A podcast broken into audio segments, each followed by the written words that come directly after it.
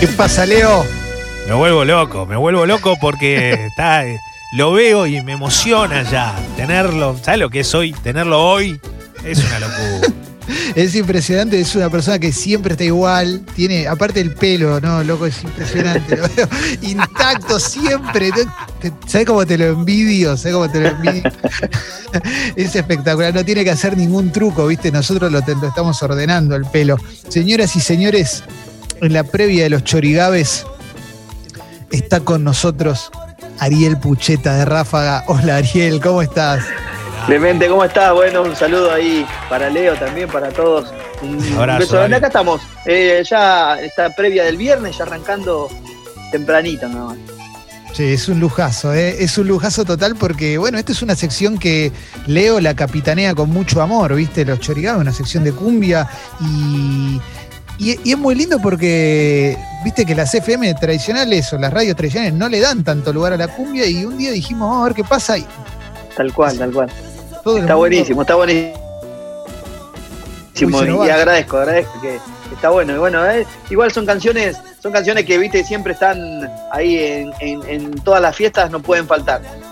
Es Sin duda, sin duda. En la fiesta, en el corazón de la gente, eso es increíble lo, lo que genera. Me gustaría preguntarte, Ariel, ¿cómo le estás pasando? eh? ¿Cómo, cómo, cómo la llevas en, este, en esta época tan especial?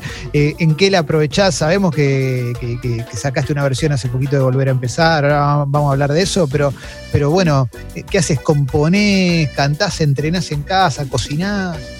Eh, de todo un poco. eh, lo, lo principal, lo, lo que tiene que ver al trabajo, sí hemos grabado algunas canciones y bueno, eh, escu- de- Papá. ¿cuándo se lo escuchó? Tengo un bebé, este, ya 11, va a cumplir 11 meses. Este, Bien. y, y bueno, me tiene bastante ocupado y bueno, mi esposa que nos casamos hace muy poco y estamos este, también eh, cocinando, haciendo cosas. Este, al principio de la, de la cuarentena era, era un zafarrancho de comida, era comer, comer, comer. Empecé a engordar y dije, no, pará, pará, porque me veían las entrevistas así en primer plano, ¿viste? Y decía, uy, así estaba. Entonces empecé a, hace más de un mes, empecé a, a comer más sano, aparte de, de la, de la estética, o sea, que uno a veces trata de cuidar, eh, tené- también tenés que cuidar la salud, yo me había hecho eh, también este, unos, este, ¿cómo se llama? Unos estudios y todo eso, que tenía Sí. que bajar un poquito de algunas comidas y todas esas cosas, pero bueno, y ahora aproveché y estoy, estoy así comiendo sano, solamente los domingos, ahí los domingos me como todo lo que no como en la semana.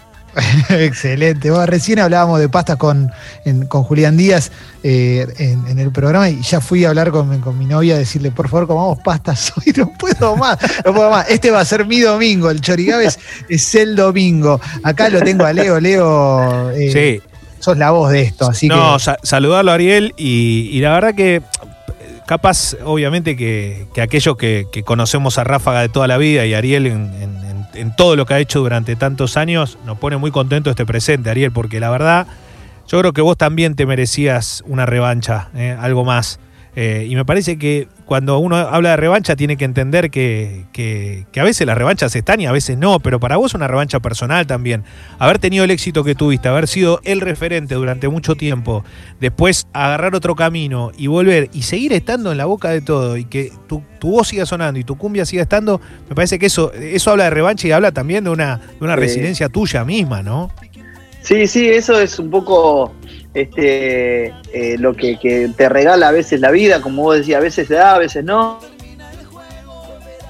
Este, yo tenía pensado volver a Ráfaga y de repente me encuentro en Ráfaga de nuevo. Y, y bueno, y de una. Pero aparte lo que tiene de lindo esto es que de la forma en que volví a Ráfaga, no es, no es tanto el solamente el haber vuelto y, y volver a estar en, en- en muchos lugares que había dejado de estar, sino que eh, eh, lo que lo que nos unimos con, con la banda, cómo, este, cómo nos eh, nosotros nos conocemos desde antes de Ráfaga con la mayoría.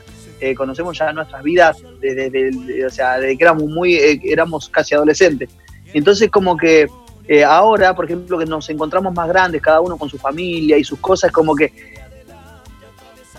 estamos más tranquilos, tenemos una relación espectacular, nos divertimos mucho como nenes todo el tiempo, cada vez que vamos de gira, este, hacemos lo que nos gusta, este, y, la verdad que de esa forma da, da, mucho placer contar y decir, che, estoy acá y Rafa, eh, para mí Rafa siempre va a ser Rafa y este, entonces como que, me, da, me da mucho placer. Qué lindo, qué lindo. Y que tiene, y que tiene también, creo Ariel, eh, haber formado desde el principio una banda, eh, de esto sabe mucho más Alexi que también está acá, pero digo, de haber formado una banda musicalmente que, trasciende la cumbia, trasciende todo. Ustedes son músicos del carajo. Eso es muy loco porque, porque eh, también es un punto de valor que muchas veces no se tiene en cuenta en la cumbia. Claro, se la, se la, menosprecia bastante. ahí hay grandes Sí, sí. Sí, sí, eh, pero creo que por eso se respeta mucho más. Bueno, Ráfaga siempre ha, tenido un respeto, de, hecho, bueno, recién hablábamos eh, de lo de, la canción que hicimos de Volver a empezar con Lerner, y Lerner eh, es un tipo, bueno, que todos lo conocen, saben lo poeta y lo músico que es, este, y él estaba contento también de haber hecho con nosotros el fit porque primer versión y la cuidamos y la hicimos una versión muy linda. Y después también porque él participó, él grabó, entonces me, me decía él, este, me encanta esto, me hizo tocar cumbia, porque él grabó los pianos, este, aprendí a tocar el ritmo de cumbia, cosa que por ahí no le daba bola, y, es complejo, me dice, no es, no es que o sea, un poco cuando se van dando cuenta, sobre todo tengo muchos, muchos este, eh, músicos de, de, folclore, de rock que conozco y siempre tenemos la mejor relación. Y a veces pienso que los que no son los músicos los que te ponen como diciendo, no, hace cumbia no, no está bueno. O sea, sino que la, los seguidores de cada, o sea, no sé, Juanse, por ejemplo, nosotros somos muy amigos de Juanse, compartió el, nosotros en el Luna Park, tocamos juntos, cantamos, qué sé yo, y un poco, viste, los fanáticos de él lo, lo critican, pero él no, él quería hacerlo y lo hizo, o sea, es un poco, viste, que a veces los fanáticos son los que ponen, y hoy sobre todo con las sociales, que, viste, hace cualquier cosa y te pegan de todos lados, este, pero, pero se terminó un poco eso. Sí, se rompió, ¿no? Me parece el prejuicio eh, en los últimos años. Ariel, eh, y te quiero preguntar por algo que es quizás un poco más, más fuerte también, pero en el programa lo hemos hablado bastante. Después te paso a vos, Ale, también, eh, para que le preguntes a Ariel. Eh, pero lo hemos hablado bastante. Para mí, el género argentino en los últimos 30 años, el que le ganó a todo, terminó siendo la cumbia. Y esto no lo digo menospreciando ni al tango ni al folclore, pero me parece que lo que pasa en nuestro país con la cumbia al día de hoy y en los últimos 30 años la ubicó en un lugar de privilegio total. Sí, sí, lo que pasa es que también un poco el, género de la cumbia se hizo muy amplio.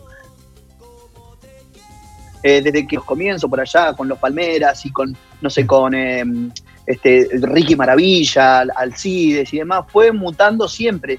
Este, como que el género siempre fue mutando. Hoy por hoy se escucha mucho cumbia reggaetón, este, como que, siempre se mantuvo, o sea, se fue eh, reciclando. A veces, bueno, te puede gustar más, te menos, pero pero se fue reciclando y siempre siempre está presente la cumbia y este para nosotros eh, que, por ejemplo em, los argentinos que no somos, no tenemos una cultura, no sé, vos ves un, cubano y sabés que sabe bailar salsa. O sea, acá no vas a encontrar un argentino por ahí por la calle que sepa bailar salsa, tiene que haber estudiado. Y la cumbia para nosotros es, viste, bailar como te, como te pinte y está de joda, o sea, eh, viste que es, eso es lo que tiene de lindo la cumbia. lindo. Qué lindo, qué lindo. Es Ariel Pucheta que está con nosotros. ¿eh? En instantes van a arrancar los chorigaves. ¿eh? Antes de los chorigaves, Ariel nos va a cantar un poquito, un, par de fragmentitos, obviamente, ¿viste? Pero vamos a cuidar. siempre tenemos la guitarra.